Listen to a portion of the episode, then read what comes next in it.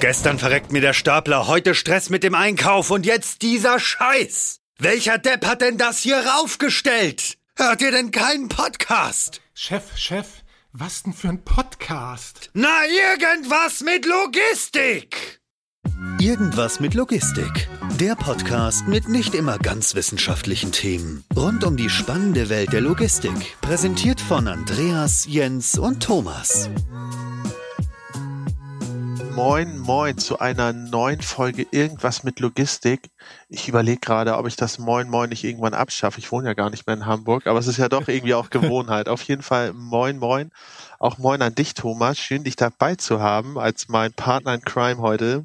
Ja, moin. Schön, mal wieder auch mit dir eine Folge aufzunehmen. Sehr schön. Und wir haben einen wundervollen Gast heute. Wir haben den Yvon Jacquard von Great Sense heute zu Gast. Ich hoffe, ich habe alle drei Wörter richtig ausgesprochen.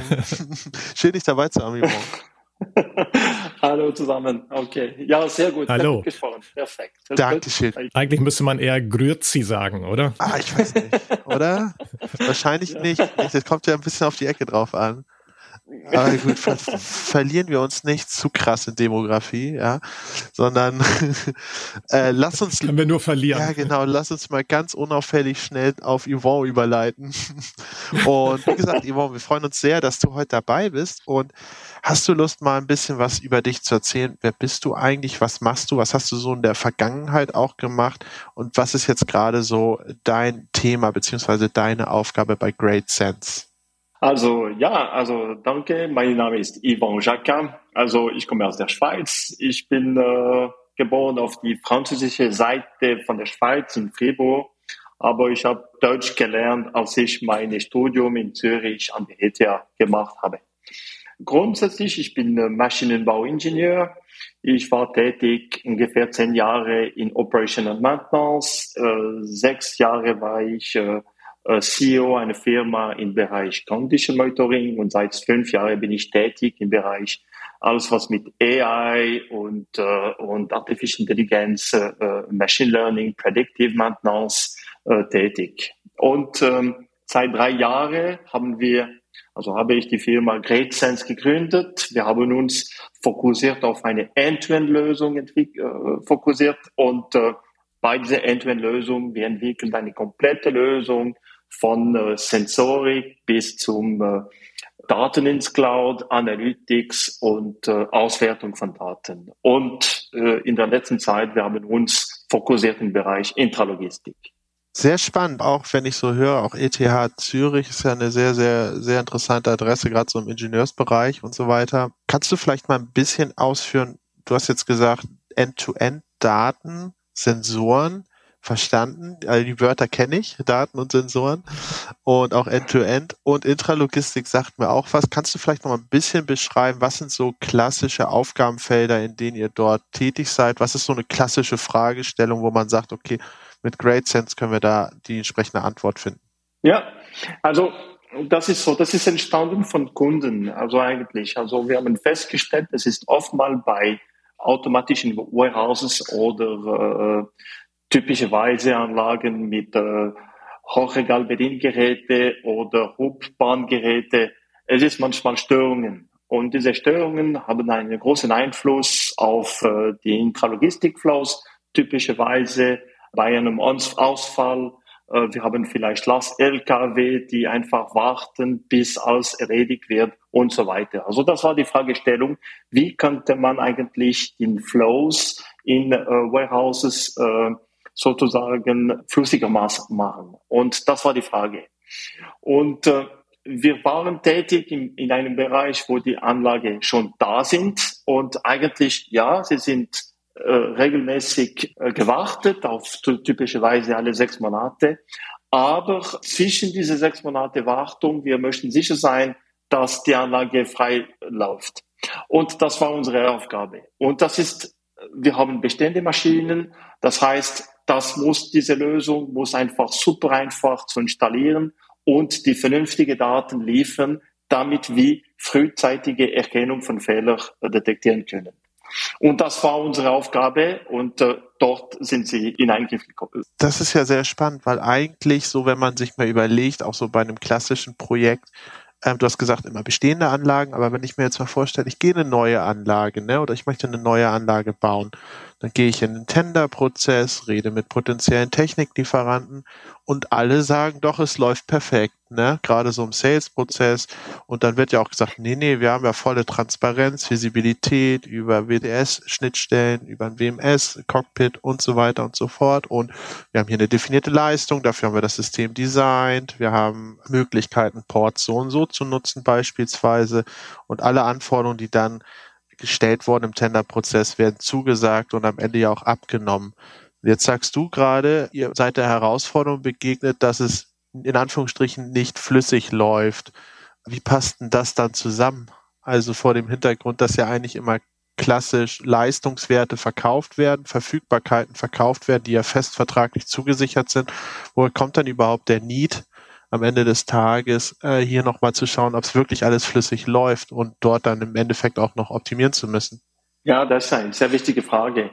Also eigentlich, äh, wir haben auch festgestellt, also für Bestände, für die neue Anlagen, zuerst mal, es gibt diese Hochlaufzeit, die sehr oft schwieriger als erwartet ist. Also das ist zuerst mal eine, eine erste Frage. Zweitens angenommen, ich habe eine Maschine, die läuft. Äh, aber die läuft. Wir haben je nach Vertrag eine bestimmte Verfügbarkeit, aber man muss auch klar sein. Angenommen, dass es ein Problem äh, basiert auf einer Maschine. Das passiert, das kann sein, dass typischerweise ein Laufrad nicht mehr in Ordnung sind oder, oder dass meine Struktur nicht mehr stabil wie erwartet ist. Das ist sozusagen, sobald wir mit technischen Anlagen zu tun haben, Probleme äh, treten auf. Und eigentlich, das ist, was wir jetzt detektieren. Also das heißt, solche Probleme kann man nicht vermeiden, aber die Einflüsse auf diese Probleme könnte eine große Auswirkung haben. besonders in Intralogistik typischerweise angenommen, ich habe meine tiefgekühlten Anlage oder ich habe Last-LKWs, äh, die auf meine Waren warten. Diese Situationen machen, obwohl ich ein super schönes Vertrag habe, das macht das Leben schwer für die Leute, die einfach umherum laufen müssen, um diese äh, Verspätung zu kompensieren. Also das heißt, mhm. jetzt äh, bei solchen Maschinen, es ist ein Bedarf, um sicher zu sein oder um sicherer zu sein, dass zwischen zwei Wartungen keine Ausfälle gibt. Und das ist wirklich mhm. unsere Aufgabe. Und eigentlich, wir haben verstanden, es gibt einen Bedarf, weil Probleme können doch alle die schönsten Vertrag auf die Welt können auftreten. Hm. Also einfach gesagt, durch entsprechendes äh, Predicted Maintenance ähm, versucht ihr die Verfügbarkeit zu erhöhen also im Prinzip die irgendwelche Ausfälle, die sich vielleicht direkt nach einer, nach einem Wartungszyklus erst ankündigen, die man in einer Wartung noch gar nicht vielleicht erkannt haben kann und so weiter, die versucht ihr dann damit auszumerzen oder so, indem ihr dann irgend, äh, halt an den entsprechenden Stellen Sensoren oder was auch immer, was bringt ihr da an? Wie, wie macht ihr das dann konkret? Was muss ich als äh, Anwender vielleicht vorsehen oder was macht ihr in, an meinen Anlagen, wenn ich äh, ein, ein Logistikzentrum habe, wenn ich, wenn ich Hochregallager oder sowas habe? Ja, okay. Also wir wollten die, die, die Lösung so einfach wie möglich bringen. Also das heißt, wir haben eine eine eigene Technologie entwickelt mit Sensorik und diese Sensor, das ist ein Sensor eigentlich und diese bringen wir auf den äh, Origallager, auf einen bestimmten Ort. Und das ist immer mhm. gleichen Ort und das ist egal welche Lieferant von dieser Anlage ist, das ist immer gültig. Also solange ich habe ein Motor mit zwei Laufrädern, das ist gültig. Das, und, ähm, und dieser Sensor nimmt die Daten auf, also nimmt sozusagen die Bewegung, die relevanten Werte des Bewegung auf und dann übertragen diese Daten, diese Bewegung wird ins Cloud äh, übertragen und dann werden wir Analyse durchführen. Typischerweise ja. kann man äh, äh Stabilitätsproblem, Unrund, äh, Problem beim Lager detektieren. Und das hilft ja. typischerweise die Priorität zu setzen bei der nächsten Wartung. Bei der nächsten Wartung wir wissen, ha, okay, bei diesem HRBG, ich sollte das und auf das und das fokussieren und äh, alle anderen sind okay. Äh, ich habe keine Abweichung gesehen, aber für die nächste Wartung sollte ich mehr äh, Energie auf oder sollte ich mich konzentrieren auf den RGB 03 und so weiter. Das ist so, was wir jetzt als Information liefern. Also das hilft wirklich, die Wartung besser zu planen, besser zu fokussieren und äh, eigentlich alle Möglichkeiten, um äh, Fehler zu vermeiden zwischen zwei, zwei okay. Wartungen. Mhm. Was mich mal interessieren würde, du redest jetzt von bestehenden Anlagen, Wartung und so weiter und so fort, Wartung besser zu timen.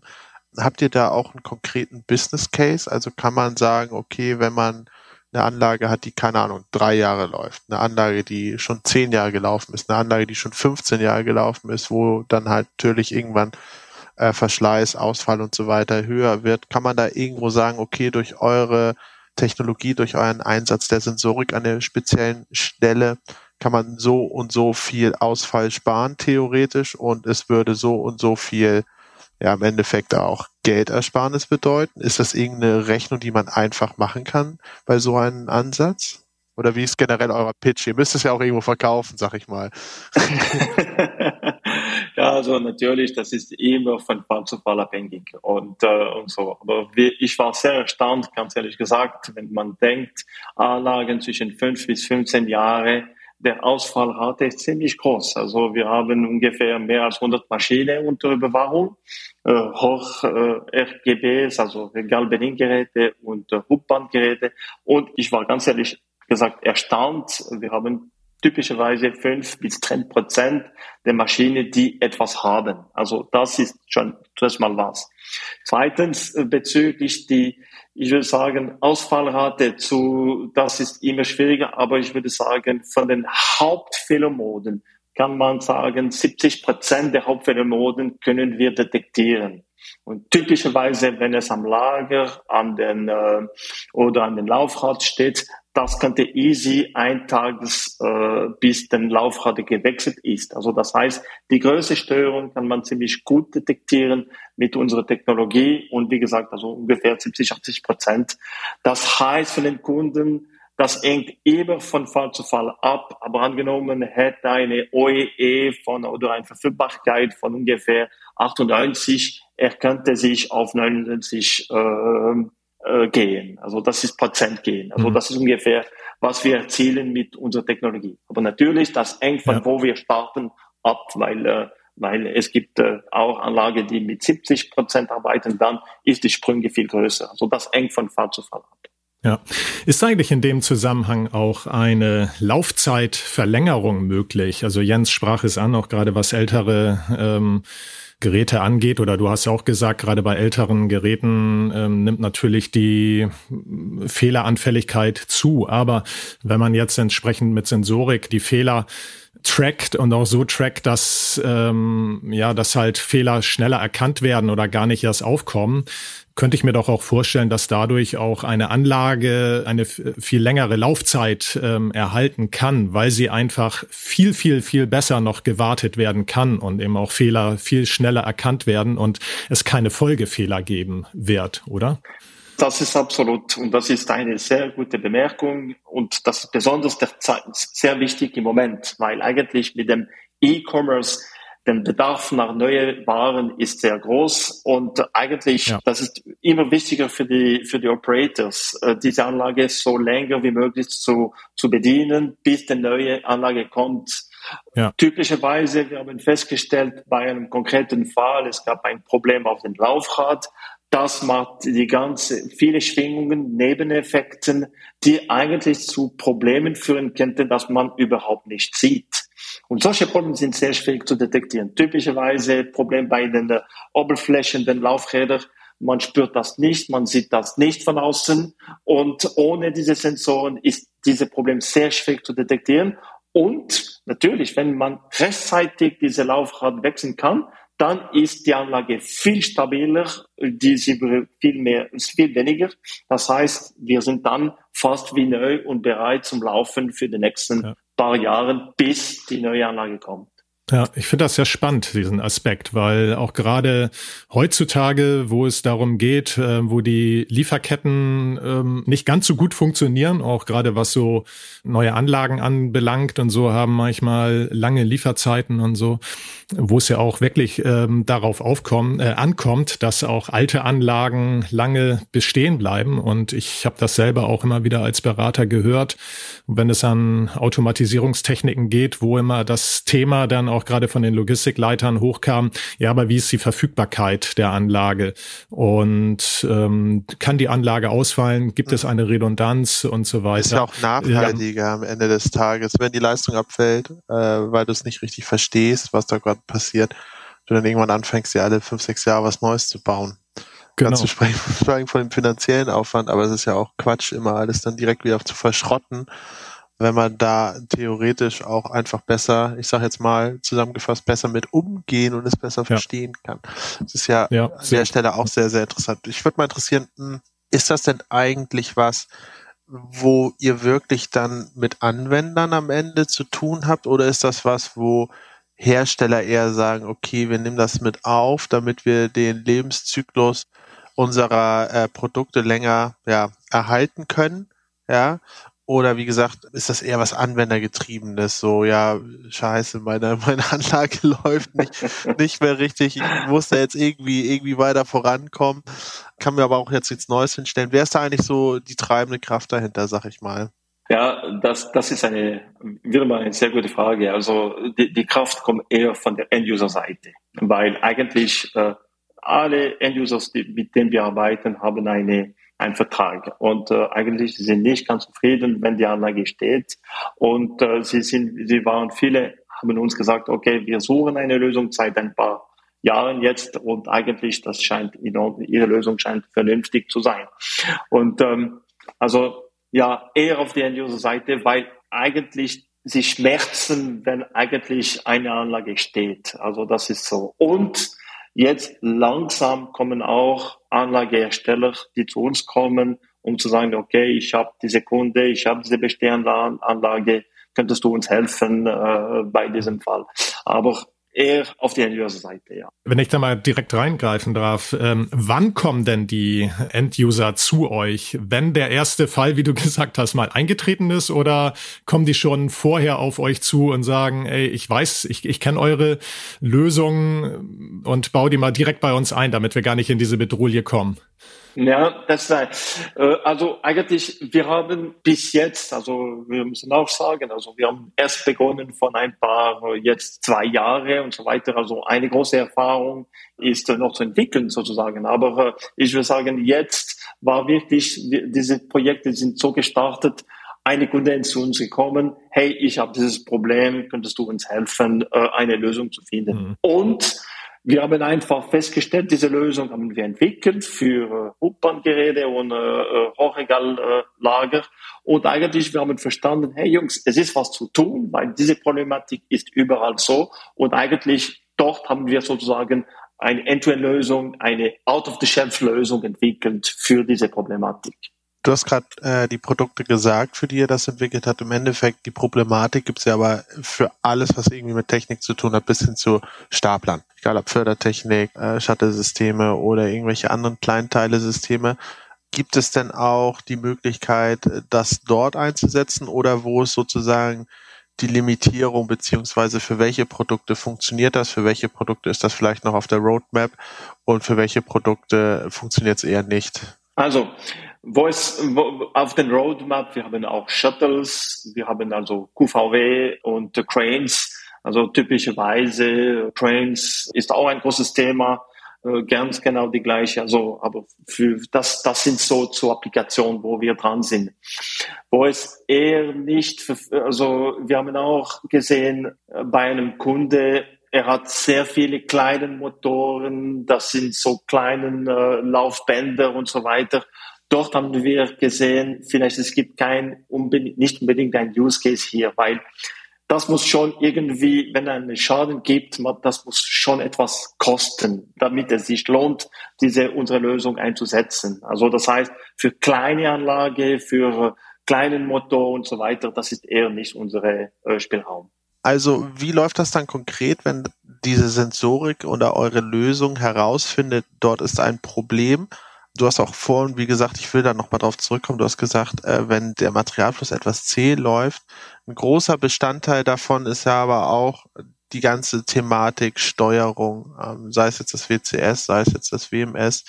Könnt ihr denn auch relativ schnell herausfinden, okay, es läuft wirklich dann an der Thematik und nicht an der Software-Thematik, weil Probleme können ja auch irgendwo herrühren, was jetzt nicht einfach mit einer mechanischen oder technischen Wartung gelöst werden kann, sondern kann ja auch daher kommen, dass einfach der ganze Prozess Murks ist, der dort hintersteckt. Ja, also Prozess, das ist, ich würde sagen, äh, eher nicht. Also das ist sehr schwierig, diese Probleme zu erkennen.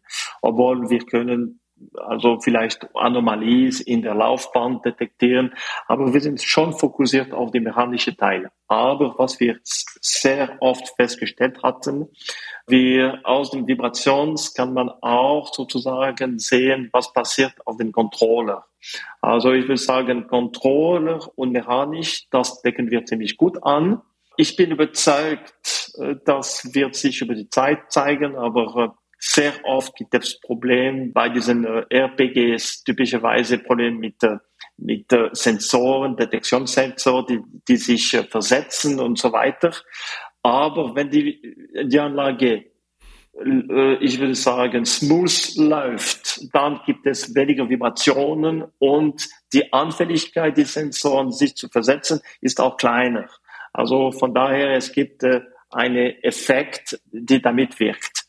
Und aber natürlich, wenn es wirklich mit Prozess zu tun hat, da sind, äh, sind wir äh, weniger, unsere Lösung ist weniger applizierbar. Okay, aber die Frage, die ich hatte, war halt, ich glaube, die hast du auch mehr oder minder beantwortet. Jetzt die Frage war halt so, man kann schon durch die Lösung merken, okay, es ist ein technisches Thema und nicht, dass dann Probleme gemeldet werden und dann versucht man da irgendwie technisch rauszufinden, woran das liegt und im Endeffekt ist es aber eigentlich die ganze Zeit ein prozessuales Thema und ein Anwendungsthema.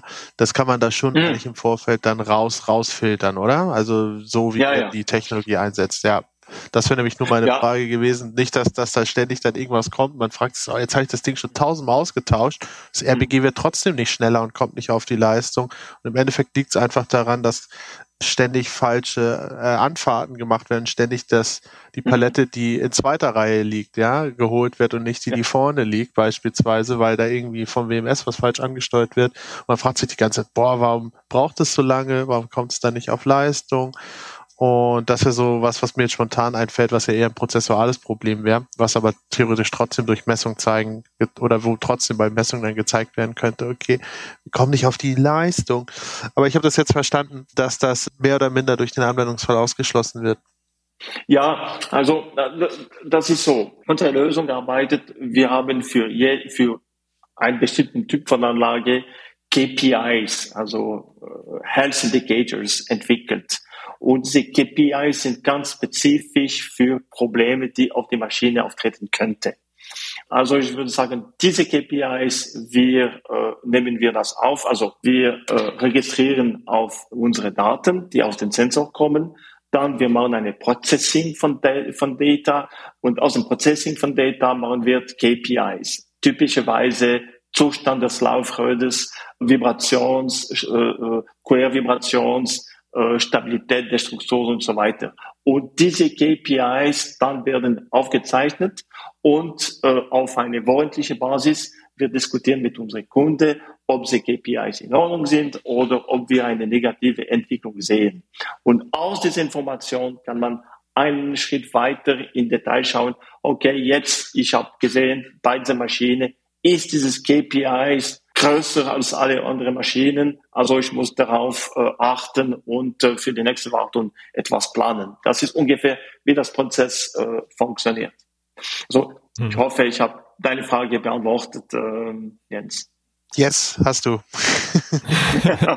Aber ich habe da direkt mal noch eine Frage da drauf. Also ich weiß nicht, ob ich es dann richtig verstanden habe, ob du die Frage, meine Frage sogar schon beantwortet hast damit.